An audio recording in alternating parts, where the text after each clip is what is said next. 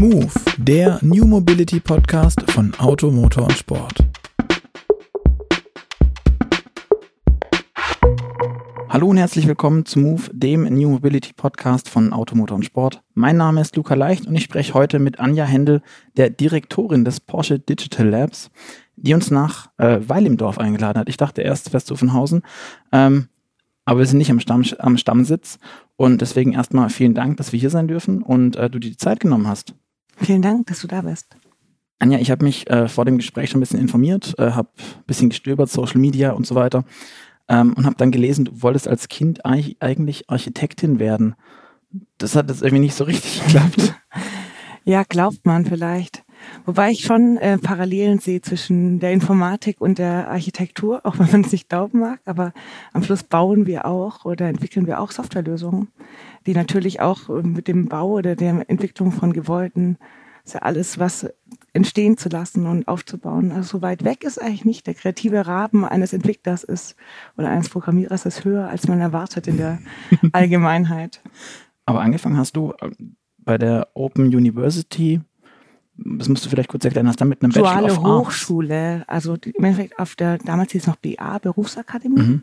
Ähm, Duale Hochschule Baden-Württemberg heißt das heute. Das bieten wir auch bei Porsche an. Das ist ein duales System, wo man eben ähm, studieren und ähm, Praxiserfahrung sammeln kann zeitgleich in so einem Drei-Monats-Wechsel. Drei Monate studieren, drei Monate ähm, vor Ort Praxiserfahrung sammeln. Fand ich ein ganz tolles Konzept, weil Informatik ist ja bis heute noch was, was wo viel Bewegung drin ist, wo viel passiert.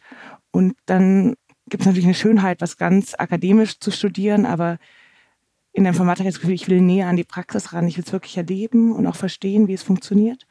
Und es war für mich ein guter Weg. Hat mir auch eine gute Unabhängigkeit gegeben, weil man verdient auch gleich ein bisschen Geld. Und äh, dann konnte ich gleich ausziehen und war nicht abhängig von meinen Eltern und äh, konnte eben so mein Leben selbst in die Hand nehmen. Und es war für mich ein toller Weg.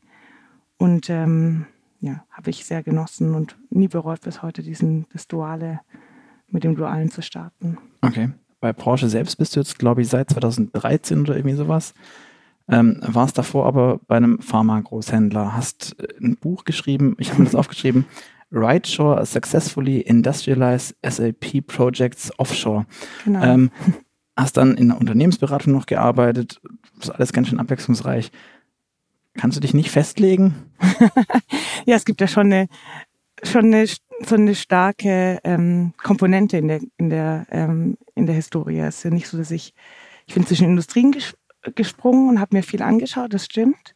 Das möchte ich aber auch nicht missen, weil ich glaube, so eine Vielfalt im Lebenslauf zu haben und auch andere Themen gesehen haben, kann gut sein, um einen anderen Blick auf Themen zu haben. Das hilft mir auch, glaube ich, bei, bei Porsche oft ein bisschen einen anderen Blick auf, auf Thematiken zu haben. Ähm, aber ich habe immer Software entwickelt. Immer. Ähm, Im weitesten Sinne. Also in allen, in allen Stufen der Softwareentwicklung und äh, kann eben von mir sagen, ich bin jemand, der sich schon immer mit Informatik, mit Digitalem, mit, äh, mhm. mit Softwareentwicklung beschäftigt. Und das ist so mein roter Faden. Und ähm, unterschiedliche Industrien zu sehen, unterschiedliche Schwerpunkte zu sehen, und auch Unternehmen, unterschiedliche Kulturen von Unternehmen zu erleben und äh, was so, ich habe ja auch viel international gearbeitet, was auch unterschiedliche Kulturen über Länder hinweg ausmacht, das hilft mir eher und äh, will ich auch nicht missen. Jetzt sind wir schon so ein bisschen bei Bewerbungsgesprächsfragen. Ähm, Total. was qualifiziert dich für deinen aktuellen Job? Was mich bei, ja, ich glaube, mein, Hintergrund schon. Ich habe halt ähm, sehr viel in, in, im Bereich Softwareentwicklung gemacht und das ist natürlich jetzt ähm, nicht, dass es sowas nicht bei Porsche gibt, aber andere digitale Disruption hat ja viel damit zu tun, auch Dinge in Frage zu stellen, einen anderen Blick von außen auf Themen zu haben. Und den habe ich natürlich mehr als auch viele, die ganz viele Ahnung in der Automobilindustrie haben. Und ich glaube, die Wahrheit liegt nicht darin, dass äh, jemand, der keine Ahnung davon hat, darin besser ist, äh, die Dinge aufzubrechen oder anders drauf zu schauen, als jemand, der viel Ahnung davon hat. Die Lösung liegt meiner Meinung danach ähm, vielfältige, diverse Teams mit unterschiedlichen Hintergründen und unterschiedlichen Kompetenzen zusammenzubekommen und gemeinsam gute neue Lösungen zu entwickeln. Und das ist auch, was ich in Berlin mit meinen Leuten mache, worauf wir wahrscheinlich auch gleich kommen. Ähm, Softwareentwickler, Technologen mit ähm, alten Hasen aus der in, in Automobilindustrie oder in jeweiligen Fachbereichen zusammenzubringen und tolle, neue, innovative Lösungen zu bauen. Kannst du das aber, äh, du hast sehr viel ähm, gesagt, wie das alles ist, aber kannst du es an einem Beispiel festmachen, ähm, dass die Leute verstehen, was das ist? Also was hast du jetzt von diesem Pharma-Großhändler mitgebracht in Porsche? Ich meine, ich glaube, es gibt, weiß nicht, es wird Apotheker geben, die Porsche fahren, aber wahrscheinlich ähm, mehr Schnittmenge fällt mir da jetzt auf den ersten Blick nicht ein. Natürlich, ähm, natürlich wahrscheinlich nicht. Ähm, aber ein Unternehmen wie Porsche baut Autos, ja, aber hat auch ganz viele administrative und Schnittstellenbereiche, die genauso wichtig sind. Also ein, ein pharmazeutischer Großhändler macht Logistikprozesse, auch Porsche hat Logistikprozesse. Ähm, ein pharmazeutischer Großhändler hat äh, Finanzprozesse, auch die hat ein Porsche. Also ein Automobilunternehmen hat mehr. Konntest du was mitbringen? Natürlich, also, wissen also, darüber, also wie man Beispiel. Software in diesen Bereichen baut. Äh, und ähm, das ist zwar auch hier vorhanden, aber das ist natürlich so, ähm, was ich mitbringe. Also wie man Software entwickelt, das kann, konnte ich mitbringen und auch wie man Portfolio steuert. Ich habe am Anfang viel in der IT-Strategie auch gearbeitet bei Porsche. Ähm, ebenso andere Sichtweisen. Ich meine, je weniger Produkt da ist, desto mehr hast du auch Disruption. Ja? Das, und das ist bei einem Großhändler mhm. oder bei einem Großhandel halt nochmal stärker da als jetzt bei einem, bei jemandem, der so ein Produkt baut wie, wie eben Porsche. Und, und deswegen habe ich natürlich auch wahrscheinlich schon eine andere Sensibilisierung in einem anderen Markt, das auch unter einem höheren Druck, Preisrumstand schon auch mitgebracht. Genau. Mhm. Ähm, du hast gerade eben schon gesagt, äh, dein Team sitzt eigentlich in Berlin. Wir sind ähm, heute also nicht an deinem Stammsitz. Du pendelst wahrscheinlich sehr viel, oder? Ja, genau. Ich pendel genau aus diesem Grund. Ähm, eben auch so diese zwei Welten. Also meine Rolle in dem Konstrukt ist, dass ich ähm, dass ich so die, der Brückenkopf, die Schnittmenge zwischen diesen beiden Welten bin. Also zwischen, beide Welten finde ich ein blödes Wort eigentlich, aber zwischen Porsche, die, die ganze Tradition und das Wissen um die Prozesse ähm, der Automobilindustrie mitbringt und den Technologen, ähm, den Entwicklern, die ich in Berlin betreue, ähm, zu verbinden und eben die richtigen Projekte für die Kompetenzen, die wir mitbringen, ähm, aufzuspüren und zusammenzuführen. Du hast gerade schon so ein bisschen angesprochen. Ähm, da sind schon Unterschiede zwischen den Leuten auch da. Ähm, hier, das ist ja alles hardwarelastig und irgendwie geht es um das Auto als emotionales Stück mit, mit, weiß nicht, dem über Jahre weiterentwickelten Design und so weiter. Und du sprichst die ganze Zeit von disruptiven Prozessen in der, in der Programmierung, dass sich alles wahnsinnig schnell ändert und komplett von Grund auf neu hochgezogen wird. Das ist ja kein klassisches Porsche-Thema, die seit Jahr und Tag gefühlt diesen neuen Elfer bauen und den immer weitermachen und weiter und noch bisschen besser. Und hier nochmal schön, jetzt auch kürzlich erst neu vorgestellt wieder. Auch wieder schöner. Ähm, wie unterscheiden sich deine Leute, die du in Berlin hast, mit zu denen von hier in Stuttgart zu Venhausen? Ähm, die bringen andere Kompetenzen mit. Also wir haben, warum haben wir überhaupt in Berlin, warum sind wir nach Berlin gegangen? Die Frage ist immer, warum alles in Berlin? Ähm, wir hatten oder haben bis heute einen großen Fachkräftemangel, würde ich sagen. Also wir haben ähm, im Schnitt immer so um die 50 bis 100 Leute, die wir gerne einstellen würden in der IT ähm, und einfach nicht finden im Stuttgarter Großraum. Das ist natürlich hier auch ähm, zum Glück ein wirtschaftlich sehr starker Raum. Ähm, eine SAP ist nicht weit weg, eine IBM, aber auch ein, ein Daimler. Das ist natürlich alles hier und äh, es gibt nur eine begrenzte Anzahl an Menschen, äh, die sich damit auskennen und für uns ist halt sehr schwer, Mitarbeiter zu gewinnen. Und ähm, deswegen haben wir uns entschieden, einen zweiten Standort zu wählen, um IT-Mitarbeiter zu haben. Und das war eben vor zwei Jahren Berlin. Ah, aber natürlich macht es wenig Sinn, dort irgendwie so einen Personalprozess einzuführen oder solche Themen zu machen, also Software für Personalprozesse, wo alle Leute mhm. hier sitzen. Deswegen haben wir uns überlegt, dort sich schwerpunktmäßig mit neuen Technologien zu beschäftigen. Technologie ist, ähm, in Berlin passiert ja viel Technologisches und ist auch viel Kompetenz da. Im Blockchain-Bereich ist es eine der führenden Städte der Welt, also mit, dem, mit den meisten Kompetenzen zum Beispiel, aber auch im Bereich der künstlichen Intelligenz. Viele Startups sind dort, weil, weil man dort eben am besten starten kann und das größte Ökosystem vorfindet und haben uns entschlossen, eben dort genau solche Kompetenzen aufzubauen. Also wir haben Spezialisten für künstliche Intelligenz, Blockchain und IoT ähm, in Berlin, hauptsächlich Softwareentwickler, die wirklich programmieren können. Und die versuchen mit uns, noch nicht versuchen, sondern wir lösen mit den Kollegen aus von Porsche hier vor Ort und auch von Porsche in Leipzig ähm, Probleme aus deren Arbeitsalltagen.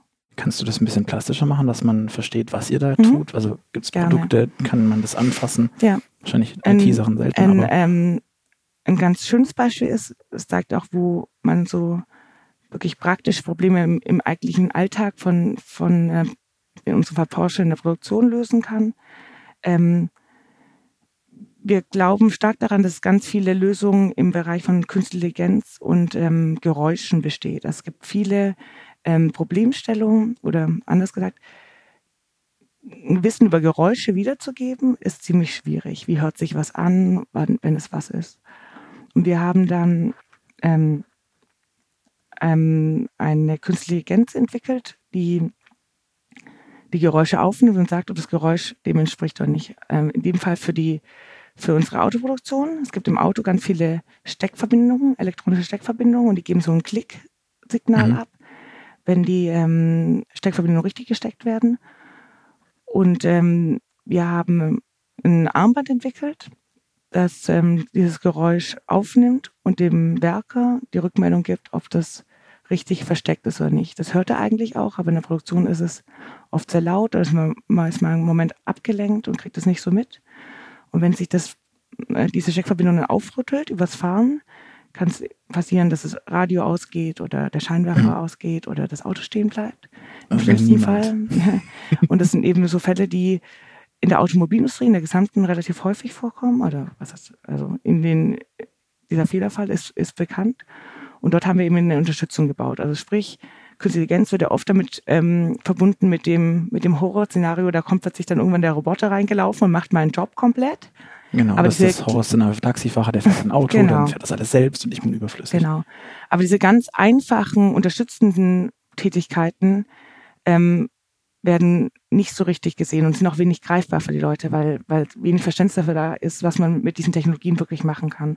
Und das sehen wir als unsere Aufgabe an, also die Porsche Organisation zu inspirieren, was ich mit diesen Technologien wirklich greifbar jeden Tag machen kann und nicht erst in fünf bis zehn Jahren, sondern wirklich in den nächsten Jahren, um Probleme und Herausforderungen äh, zu lösen. Wie, ähm, die Automobilindustrie ist ja auch bekannt dafür, jetzt nicht die allerschnellste zu sein, auch wenn jetzt Porsche schnelle Autos baut. ähm, aber insgesamt relativ träge, weil groß, viele Prozesse, es ist ein unheimlich hohes Sicherheits- und Qualitätsniveau gefragt. Ähm, wie darf ich mir das vorstellen mit diesem Klick-Messgerät äh, oder wie auch mhm. hat, hat das Ding einen Namen? Wir nennen es äh, wir Sound Detective eigentlich, genau. Okay. Und wie war das dann? Hat dann habt ihr dann da rumprobiert und hat jemand Tage, Monate, Wochen lang Klickgeräusche aufgezeichnet? Das musst du natürlich machen. Also ähm, für, furchtbar wenn, vor. ja, das Gute ist, wir machen das ja eh.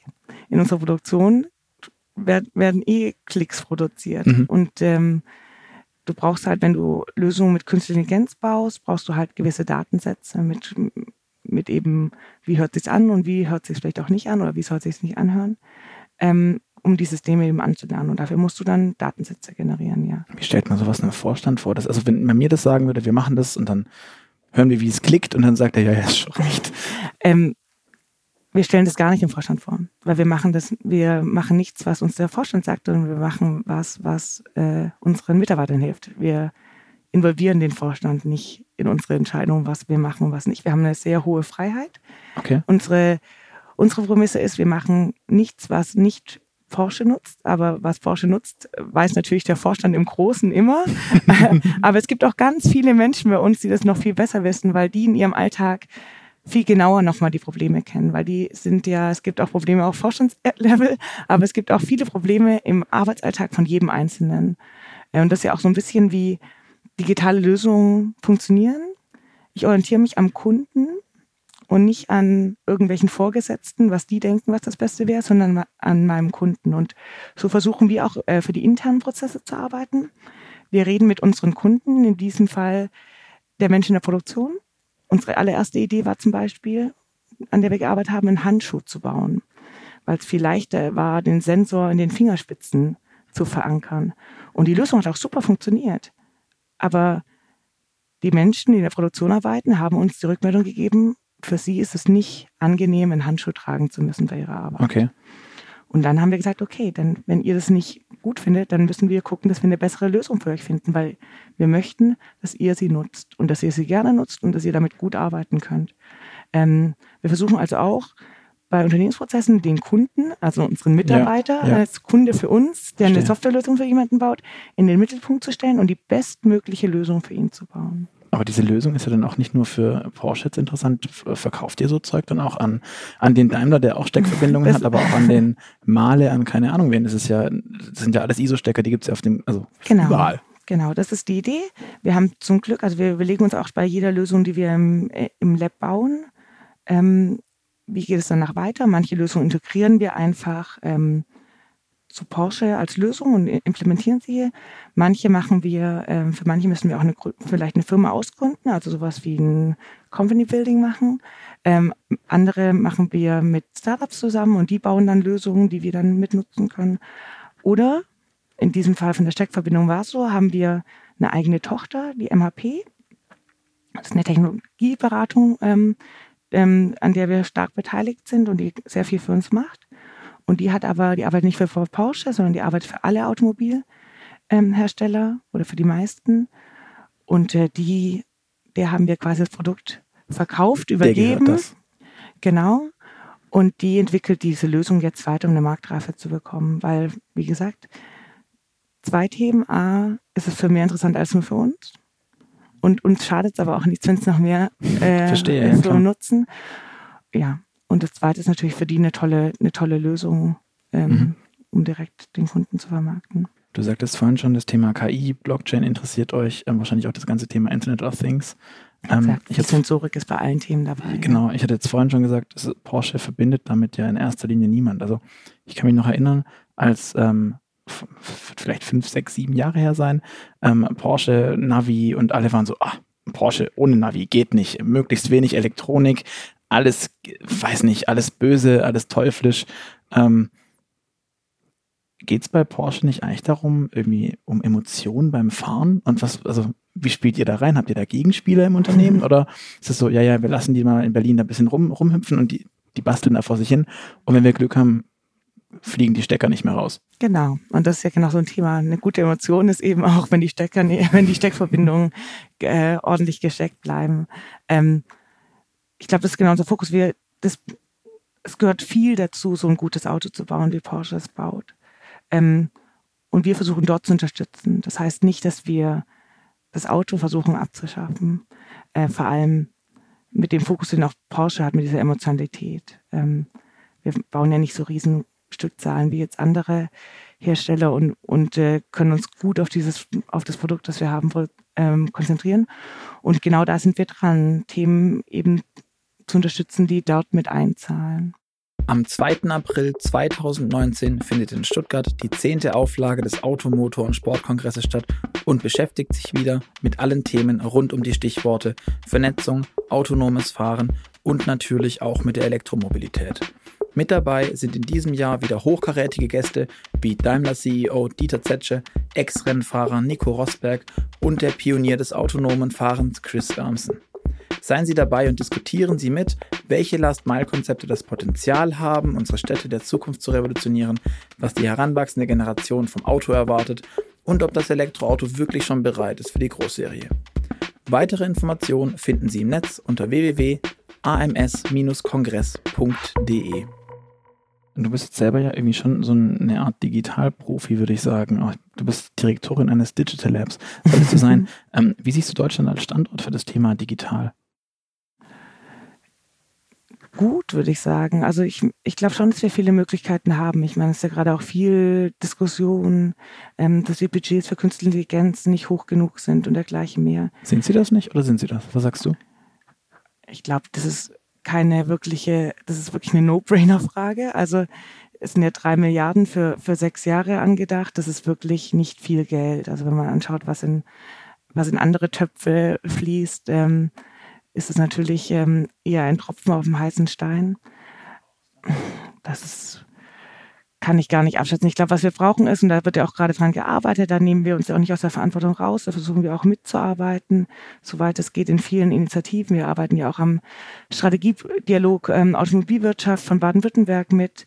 Ähm, es gehört, es gehören viele Steine dazu. Ich finde gut, dass ähm, schon allein mehr darüber diskutiert wird, dass es mehr dass die Politik ähm, die Themen erkannt hat und daran noch arbeitet und die KI nächstes Jahr ist in der Forschung das Jahr der künstlichen Intelligenz. Das Thema wird immer mehr gepusht.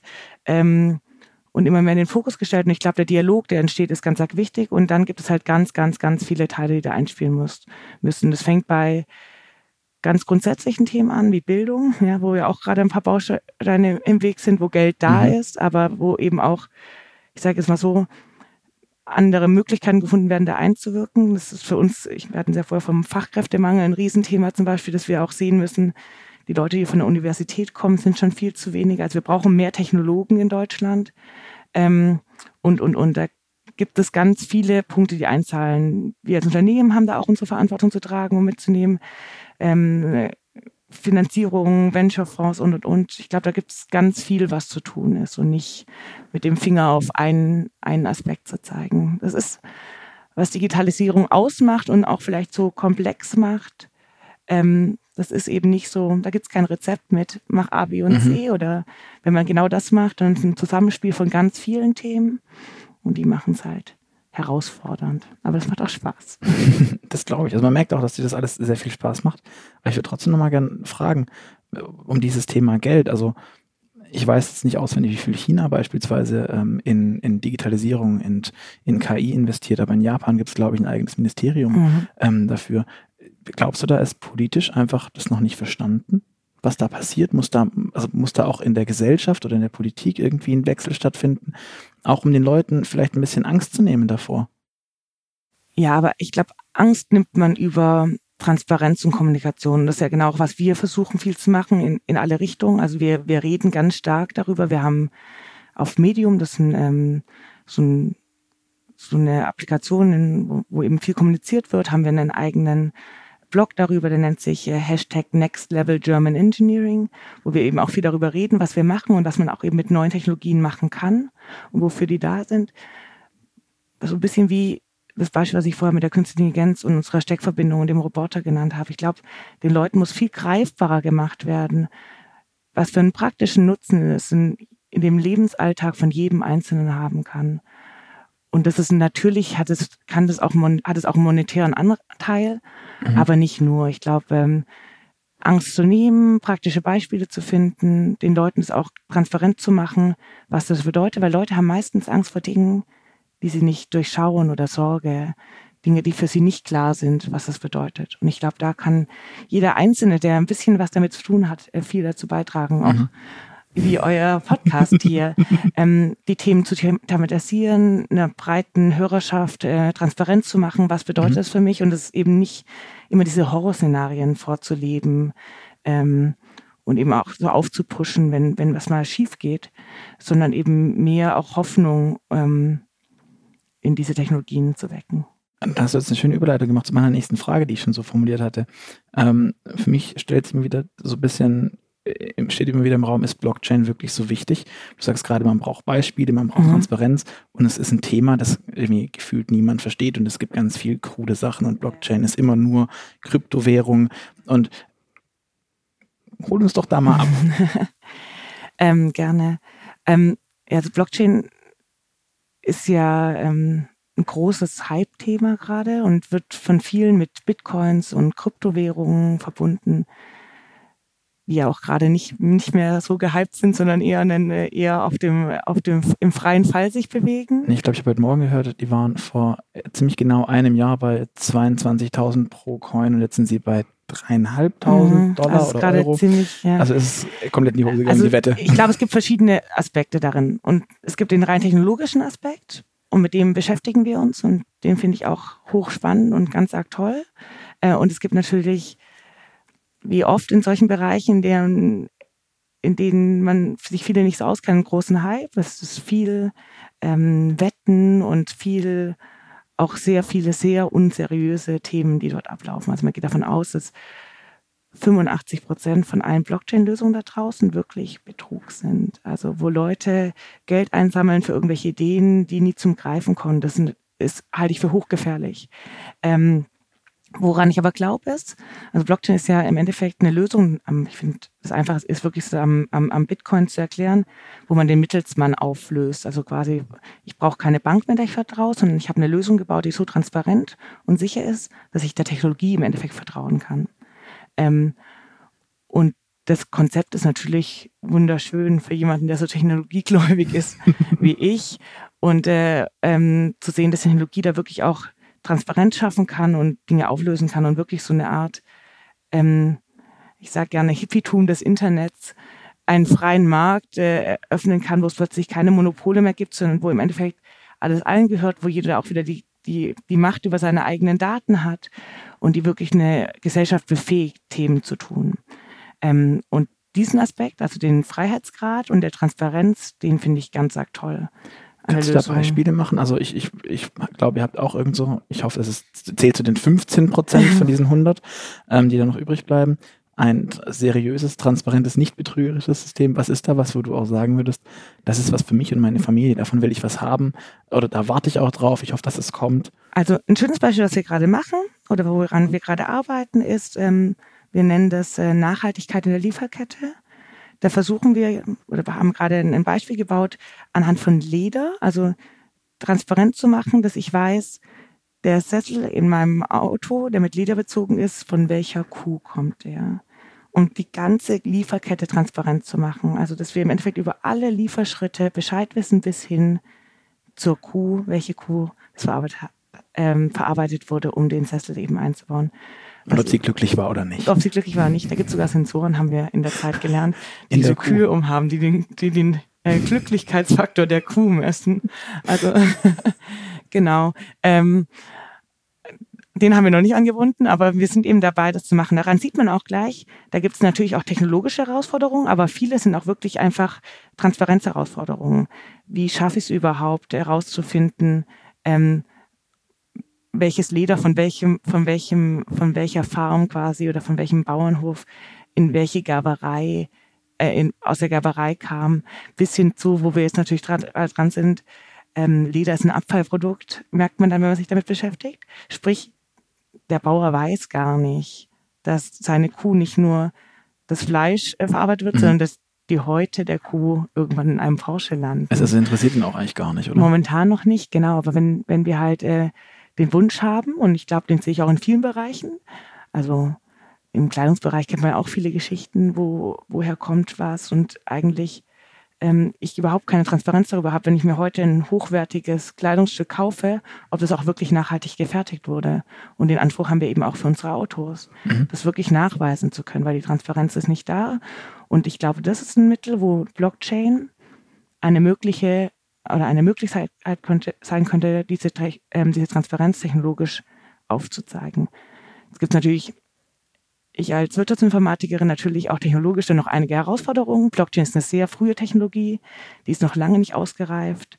Ähm, da gibt es äh, Thematiken, ob die Skalierungsfähigkeit da ist, also ob wirklich die großen Massen an Daten zu arbeiten sind, dann da sind.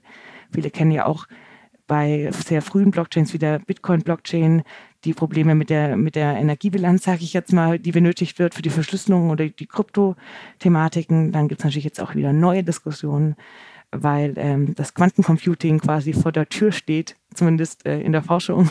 genau. ähm, also und dann da Sorgen kommen. Also es gibt, das ist jetzt nichts out of the box, das ist die Lösung, die ist da und die setzen wir ab übermorgen alle ein. Aber ich glaube, die Konzepte haben, haben echt schöne Möglichkeiten, tolle Lösungen für, für uns zu bauen und äh, auch anzuwenden, wo ich viele Vorteile sehe. Wenn ich es aber richtig weiß, gibt es in Panamera schon äh, in irgendeiner Form eine Blockchain- Anwendung. Kannst du das vielleicht erklären? Ja, also, also, wo kann der nicht, nicht, die kann man nicht normale, kaufen, normale genau. äh, Porsche-Fahrer jetzt da schon irgendwie mitspielen? Also wir nähern uns diesen Technologien natürlich, indem wir ganz viel ausprobieren. Mhm. Also indem wir einfach gucken, wie funktionieren die und ähm, wie sind gute Anwendungsfälle, weil wir haben, waren, um bei dem Nachhaltigkeitsbeispiel zu bleiben, uns war nicht bewusst, dass der Bauer, klar, wenn man drüber nachdenkt, ist es klar, dass er das nicht weiß, aber wenn man mal an so ein Problem rangeht, dann bist du erstmal auf einer ganz hohen Ebene und siehst alle möglichen Probleme, aber Du erwartest ja auch nicht, dass der was produziert, wo es ihm eigentlich wurscht ist, wo es hingeht. Oder ja, dass, genau. das, also, dass er das nur so der, beiläufig mit produziert. Der Teufel steckt ja wie immer im Detail, ja. Und deswegen muss man halt Dinge ausprobieren und auch wirklich vor Kunde testen. Und deswegen haben wir das natürlich auch mal im Auto vertestet. Für uns ähm, haben wir geschaut, ähm, was bringt es uns, die Blockchain wirklich im Fahrzeug zu haben. Und das war eben dieser Panamera-Case. Wir haben ähm, das mal in einem Prototypen äh, in einem Panamera ausprobiert, was es bedeuten würde, wenn wir, wenn, wenn die Blockchain quasi im Auto integriert wäre und wir mit dieser Technologie arbeiten könnten. Und haben das mal an einem, an einem einfachen Use Case von Öffnen und Schließen eines Fahrzeugs verprobt mhm. zum Beispiel. Haben auch Themen dann für uns gesehen, wie mit dem Datenschutz zum Beispiel, wo es große Vorteile bringt, ja. Ähm, und, und, und. Das ist, war ein Testfall ähm, mit einer noch nicht ausgereiften Technologie, mhm. Blockchain an sich ähm, um zu schauen. Und wir haben da viel drüber gelernt und auch gelernt, dass es eine gute Lösung sein könnte. Aber das heißt noch nicht, dass es jetzt heute im, im, im Panamera drin ist. auf den Steuergeräten, vorsichtig. auf den neuen Steuergeräten wird es technologisch möglich sein, äh, Blockchains abzubilden darauf oder Blockchain-Technologie in den Autos auch zu nutzen. Aber ich kann heute und jetzt nicht sagen, wann die wirklich reinkommt, weil die wird reinkommen, wenn der Kunde davon einen Nutzen hat. Und dem ist eigentlich egal, ob das eine Blockchain ist oder nicht, sondern er will einem, wir wollen ein gewisses Problem für ihn lösen oder ihm einen gewissen größeren Komfort geben. Und wenn dafür Blockchain die richtige Lösung sein wird, wird es dann auch wahrscheinlich im Auto landen.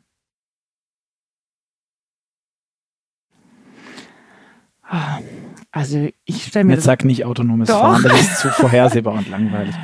Doch, das, doch, das würde ich mir schon wünschen. Also nicht, nicht, dass ich nicht gerne Auto fahre. Also ich war letzte Woche wieder auf der Rennstrecke und habe gemerkt, wie viel Spaß das macht, wirklich äh, Auto zu fahren, wenn du das richtig kannst und auch in so einem guten Umfeld ähm, dann eben ähm, den Spaß am Fahren, den puren Spaß am Fahren erleben zu können.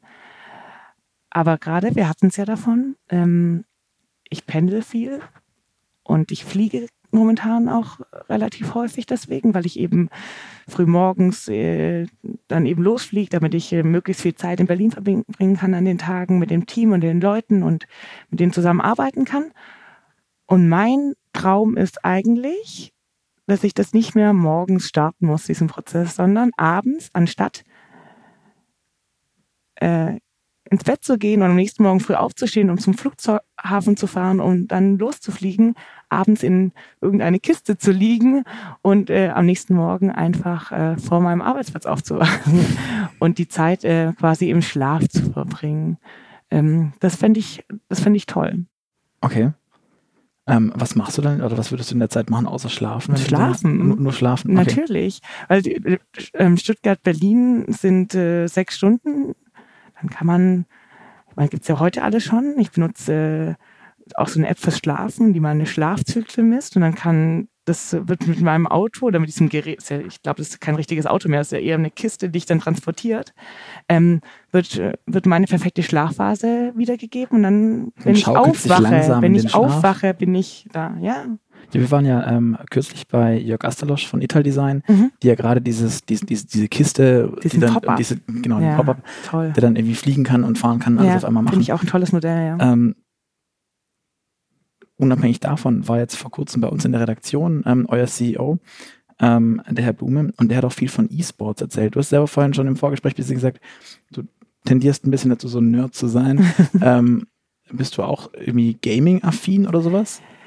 Ich bin jetzt nicht die Hardcore-Gamerin. Also das, das bin ich nicht. Aber ich finde äh, das super spannend und sehe natürlich so die diese Schnitte von sich in der Offline-Welt zu, be zu bewegen und in der Online-Welt zu bewegen. Also gerade auch im E-Sports. Ich fahre in der Konsole und danach fahre ich im echten Leben und das gibt mir natürlich nochmal einen anderen Kick und das ist natürlich schöne Verbindungen, die zwischen unserem Produkt und dieser E-Sports-Welt äh, bestehen. Also ich meine, diese Emotion, die da ist und dieses Adrenalin und der Nervenkitzel und dieses, äh, diese Begeisterung fürs Fahren ist ja auch schon in mhm. virtuellen äh, Welten, Welten vorhanden. Und das sehe ich auf jeden Fall. Ähm, ich war dieses Jahr ähm, in Seoul und habe mir da eben Blockchain-Lösungen und auch äh, äh, Gaming, äh, E-Game-Thematiken ähm, angeschaut, war bei so einem Live-Ding von League of Legends. Das war echt, ist schon beeindruckend, vor allem was auch im asiatischen Raum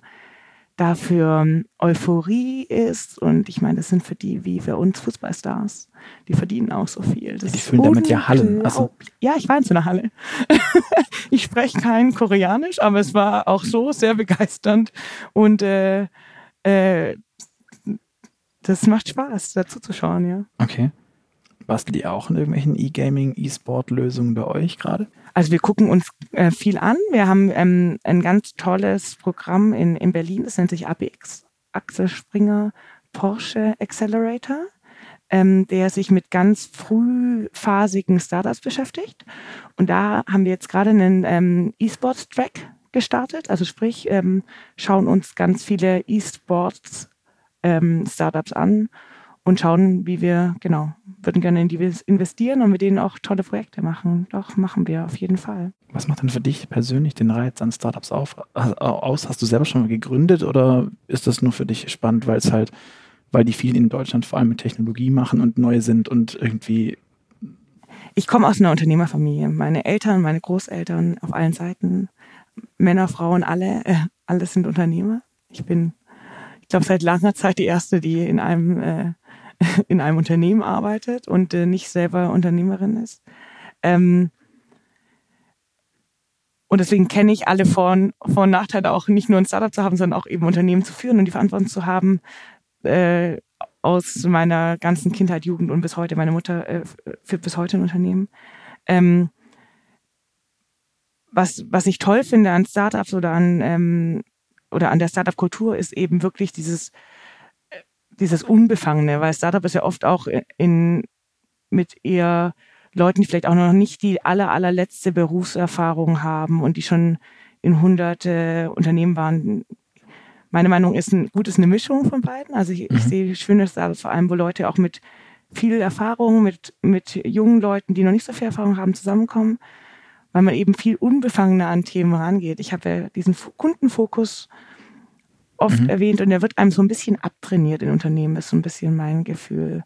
Rauszugehen und neugierig einfach mit Leuten zu sprechen und einfach unbefangen Dinge auszuprobieren und nicht zu verkopft Konzepte zu entwickeln für alles und jeden, sondern einfach, ja, frei raus, Themen zu verproben, auszuprobieren und auch so ein bisschen einen höheren Druck wahrscheinlich zu haben, sondern man nennt das ja auch Product Market Fit. Also mhm. zu schauen, funktioniert mein Produkt ja oder nein?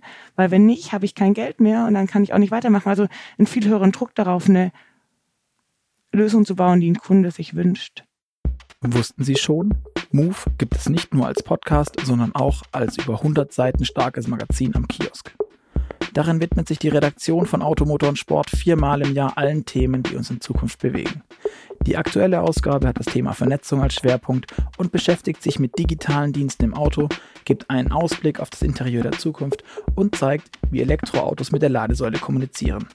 Außerdem gibt es Fahrberichte zu den wichtigsten E-Autos am Markt und wir werfen einen Blick in die Metropolregion Rhein-Ruhr und zeigen, wie die einstige deutsche Industriehochburg mit eindrucksvollen Projekten zum Hightech-Standort werden will. Also auf zum Kiosk oder direkt online bestellen unter www.move-magazin.de. Jetzt macht ihr doch aber in Berlin auch viel so Startup-Events, wo ihr dann auch Startups einladet, die dann bei euch pitchen und sowas, ähm, die aus unterschiedlichen Bereichen kommen. Ähm, verzettelt man sich da nicht irgendwann, weil das alles so super abwechslungsreich ist und also, um irgendwie erfolgreich zu sein, braucht man ja eine gewisse Fokus. Fokusmentalität, auch um irgendwie nach vorn zu laufen und nicht nur da zu stehen, sich 400 Mal im Kreis zu drehen und so, wow, alles bunt und leuchtet und wow. Ähm, genau, vor allem Startups brauchen Fokus. Also wenn ich an einer Idee arbeite, brauche ich einen starken Fokus. Vor allem am Anfang, weil sonst verzettel ich mich und werde mit nichts wirklich erfolgreich, weil ich alles so ein bisschen gemacht habe und mich nichts, nichts ins Ziel ganz. marschiere, würde ich sagen. Aber ein Unternehmen wie Porsche ist jetzt nicht riesen, riesengroß, aber wir sind auch nicht so klein. Und wir können es uns schon erlauben, für verschiedene Bereiche ähm, verschiedene Themen ausprobieren. Und da gibt's eben das APX-Thema. Äh, die machen sehr frühphasige Startups im E-Sports-Bereich. Und das hatte noch mehr Bezug zu uns, wie wir gerade gelernt haben, wie mhm. andere. Aber wir haben, wir schauen dort überhaupt gar nicht auf, in welche Industrie könnte dieses Thema einzahlen. Also wir nehmen dort alle möglichen Startups auf. Wir haben zum Beispiel eins, äh, das äh, sich mit des kleinen Jungs Fußballspielen beibringt und so ein bisschen der, der digitale Fußballtrainer sein soll und da unterstützen soll. Ähm, und warum machen wir das? klingt so, hm, haben die zu viel Geld und warum, oder ist es einfach nur Finanzinvest, dort rein zu investieren? Ist es nicht. Wenn wir die digitale Welt anschauen, haben wir gelernt, dass sich Industrien eigentlich auflösen. Welche Industrie ist Google? Welche Industrie ist Amazon? Da gibt es keine klare Antwort mehr. Die haben mhm. irgendwo gestartet und sind irgendwo anders, womit sie vielleicht sogar Geld verdienen. Und das sehen wir eben immer mehr und das nehmen wir auch wahr und haben auch im Blick, dass das auch für die Automobilindustrie so ein bisschen wahrscheinlich der Fall sein wird. Es wird sich mehr aufteilen, breiter werden, diverser werden und auch verschiedene äh, Stränge haben. Und deswegen gucken wir uns das genau an, weil wir wissen, wenn in der frühphasigen, in so einer frühen Phase Startups ähm, eigentlich hauptsächlich tolle Teams mitbringen. Und das schauen wir uns ganz genau an, diese Menschen. Und wir glauben dann an diese Teams und diese Leute, die immer gute Lösungen bauen werden, weil sie alle als Team so stark sind. Und, ähm, und davon lernen wir auch viel. Also wie, wie setzen solche Teams zusammen und wie, wie entwickeln die auch ihr Produkt weiter und pivoten, also mhm. beenden Termin, Ideen und machen anderen weiter. Es gibt uns ganz viel Wissen. Das ist, das ist die frühe Phase. Dann machen wir ähm, Projekte mit Startups ähm, zusammen mit, mit den Leuten in Berlin natürlich, also Projekte. Aber wir machen vor allem ein Programm mit Startups, das nennt sich Startup Autobahn. Da ist auch äh, sind noch andere ähm, Firmen aus Baden-Württemberg beteiligt. Äh, die BSF ist mit drin, DHL ist dabei, aber auch Daimler ist mit dabei, ähm, wo wir uns reifere Startups holen, mhm. Die, ähm, die mit unseren Leuten zusammen Projekte machen können. Und das ist für uns auch super, super toll, weil nicht jeder Mitarbeiter bei Porsche hat die Zeit, ähm, sag ich mal, auf die ganzen Kongresse zu fliegen, alle Startups kennenzulernen und, und. Und deswegen war unsere Idee, wir holen die Startups nach äh, Stuttgart und machen mit denen Projekte. Und das ist für die Mitarbeiter super, weil die ähm, mal an anderen Themen arbeiten können und auch eben in so einem anderen Modus arbeiten können. Und dadurch, ähm, das ist ein ganz wichtiges Mittel für uns, um die digitale Transformation voranzutreiben. Also wirklich auch im Kopf jeden abzuholen, zu verstehen, ähnlich wie mit Technologie, wie ist es mit einem Startup zu arbeiten, mhm. was ist da anders, wie arbeiten die und eben auch für uns so ein bisschen. Hast du da ein paar Beispiele, was die so machen, die Startups? Also du hast gerade sowas wie diesen E-Sport, äh, diesen, diesen digitalen genau. Trainer. Gibt es da noch mehr solche, solche Unternehmen, die oder was, was machen die? Wie, wie also zahlen die vielleicht auch die, bei euch inhaltlich ein? Die Themen, die wir mit der Startup Autobahn machen, sind, äh, sind äh, ähm, sind viel näher. Wir haben die auch ähm, mit Ray Ray das Head-Up-Display-Thema gemacht, äh, in das wir auch investiert haben gerade. Was heißt das, das, ähm, das Head-Up-Display-Thema? Wir haben ein Head-Up-Display, wir haben eine, ein Startup, das eben ein Head-Up-Display hat, was eben auch bei uns in den 911 passen würde, was mhm. eine Herausforderung ist, weil, weil der, der, der Raum zum Fenster nicht so weit ist haben wir den gemacht. Wir haben mit verschiedenen Security-Firmen, ähm, Garten Knox aus Israel ein Projekt gemacht ähm, wo wir eben äh, Sicherheit im Auto gewährleistet haben ähm, mit Leuten äh, bei uns aus den Teams und dergleichen mehr. Wir machen da ganz äh, viel. Äh, sind aber jetzt im vierten Batch jetzt bald, ähm, die, die wir mit denen machen. Sind immer so drei Monats, also 100 Tagesprojekte. Wir machen davon zwei im Jahr. Ähm, zu viele, um sie zu nennen. Ich glaube, wir machen pro Runde zehn verschiedene. Wow. Okay. Ähm, wo wirklich aus verschiedenen Fachbereichen vom Porsche unterschiedliche Menschen mit unterschiedlichen Startups zusammen Projekte machen. Das war für, ist für uns ein riesen, ein riesen Push gewesen, um jedem Mitarbeiter von Porsche die Möglichkeit zu geben, mit Startups an innovativen Projekten zu arbeiten, wo die ihnen helfen können. Da gibt es so Selection-Prozesse davor, wo man sich raussucht, welche Startups kommen von uns in Frage und was wollen wir mit denen zusammen machen. Dann gibt es die richtigen Experten bei Porsche zu finden und das hilft eigentlich beiden. Es hilft den Startups, ähm, tolle erste Projekte zu machen mit Kunden, weil die sind oft in der Phase, wo die gerade so die ersten Kunden erst haben und jetzt so in den Bereich gehen wollen. Also haben schon einen höheren Reifegrad als jetzt bei APX. Aber hilft eben auch uns, mhm. äh, in so einer frühen Phase auch noch ein bisschen mitgestalten zu können und, und die Lösungen besser auf uns mhm. anzupassen. Du hast ähm, vorhin schon geschrieben, äh, gesagt, dass ähm, dir es ganz arg auf Diversität auch ankommt. Ähm, ist ja auch immer so ein Thema, jetzt sind wir in der Autobranche, da ist das Thema äh, unheimlich männerdominiert. Die Digitalbranche ist auch irgendwie sehr, sehr männerdominiert. Ähm, auch wenn, was ich neulich erst gehört habe oder gelesen habe, ich glaube, es war in der SZ, dass Programmieren früher mal irgendwie Frauensache mhm, war. Total. Und erst als der PC auf den Markt kam, das in irgendeiner total. Form krass gekippt ist. In den 1560ern war das, eine, war das ein typischer Frauenberuf. Genau, weil man irgendwie mit, mit äh, Bleistift und Papier programmiert hat und dann das in Lochkarten und ja, genau. ähm, lang, lang ist es her. Ähm, wie ist das bei euch im Team? Wie ist da der, der Frauen-Männer-Anteil? Ich bin super stolz, weil wir haben 50 Prozent Frauen in Berlin, Programmiererinnen. Ähm, es gibt viele tolle Frauen. Ich glaube, ähm, ähm, ich glaube, dass, dass man denen eben auch irgendwie die Möglichkeit der Sichtbarkeit geben soll. Ich glaube, viel hilft eben auch transparent darüber zu reden, was wir machen. Und wir haben viele tolle Frauen äh, und die eben auch viel darüber reden, was wir machen. Und das tut wieder andere Frauen andocken. Das ist übrigens nicht nur mit Frauen so, sondern allgemein. Ähm, wir schauen ja nicht hauptsächlich darauf, Frauen zu bekommen, sondern wir schauen darauf, ähm, gute Entwickler zu bekommen. Und äh, wie, bekomm, wie bekomme ich die? Den, für die sind zwei Faktoren wichtig. Für die ist wichtig, ähm, auf der einen Seite ähm, tolle Projekte machen zu können, weil das bringt die weiter, damit äh, je toller mein Projekt ist oder je, je anspruchsvoller, desto mehr kann ich mich weiterentwickeln. Das ist ihnen super wichtig. Und ihnen ist super wichtig, mit guten Leuten zusammenzuarbeiten. Mhm. Also ein bisschen auch was, wo man irgendwann den Bruch schaffen muss, dass man irgendwo reinkommt. Weil ohne gute Leute wird es schwierig mit guten Projekten. Aber das ist uns ähm, echt gut gelungen. Wir reden viel darüber. Unsere Leute sind sehr eigenmotiviert. Die leben für die Technologien, in denen sie Spezialisten sind, gehen viel auf Meetups, auf Diskussionsrunden, bringen sich in die Communities äh, gut ein, die wir übrigens nach außen und nach innen leben. Wir haben letzte Woche Freitag hier einen großen Event gemacht, wo die Leute aus, äh, ähm, wo das äh, künstliche Intelligenzteam hier war und hier Vorträge gehalten hat und Diskussionen gemacht hat und den Leuten gezeigt hat, woran wir arbeiten, auf allen Ebenen sowohl mit welchen ethischen Herausforderungen wir uns auseinandersetzen, als auch über äh, welche Algorithmen wir gerade nutzen, welche Methoden wir ansetzen ähm, und auch welche Produkte wir gerade entwickeln. Ähm, und eben viel darüber zu reden und die Leute eben so zu begeistern, das zu tun. Und ähm, das, ähm, sag ich mal, das kommt gut an und deswegen gelingt es uns auch. Und ähm, was mir aber noch wichtig ist, ist, Diversität ist mehr als die Frauenproblematik. Ich, ich sehe das Thema schon, das ist, sehe ich aber eher in der, in der, was ich vorher schon angeschnitten habe, in der Bildung.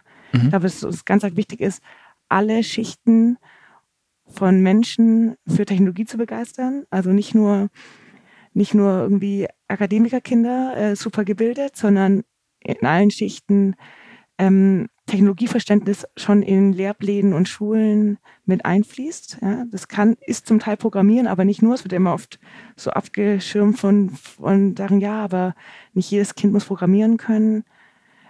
Ich glaube, technologische Grundlagen, ja, natürlich kann ich noch programmieren. Ich mache äh, weniger, als ich äh, als ich gerne möchte. Ich möchte immer mehr, als ich, als ich schaffe. Ähm, aber ich habe mir gerade wieder äh, Anaconda, das ist eine Entwicklungsumgebung, runtergeladen und äh, habe mir fest vorgenommen, für jetzt äh, die Weihnachtszeit ähm, wieder ein bisschen äh, mit Python neuronale Netze zu erstellen, weil ich das nie gemacht habe.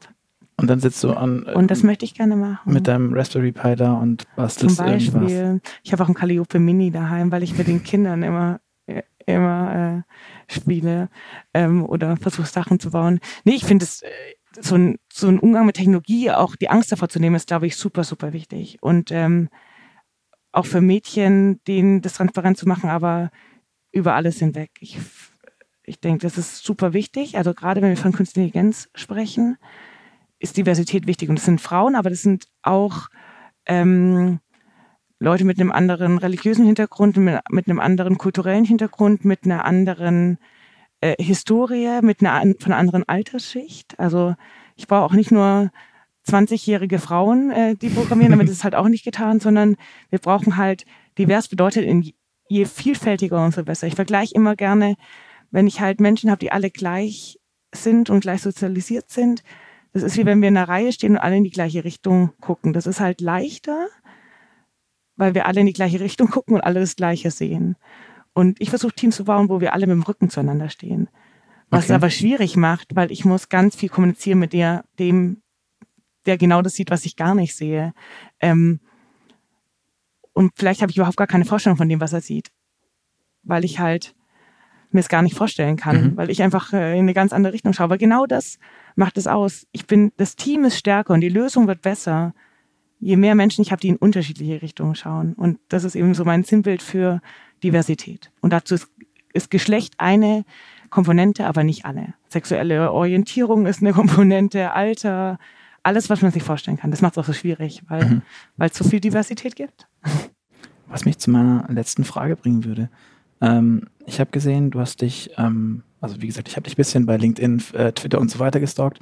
Übrigens, ähm, für alle, die ähm, der Anja auch folgen wollen, kannst du kurz deinen Twitter-Handle sagen? Ähm, Anja unterstrich Händel. Alles klar. Also wenn ihr wollt, hört zu oder klickt rein, äh, folgt. Was mich interessieren würde, ähm, du hast Annie äh, Bousquet aus den 50ern Rennfahrerin, die mit dem ähm, 550 Spider-Rennen gefahren ist und ich glaube ziemlich böse verunglückt ist irgendwann in den, in den 60ern.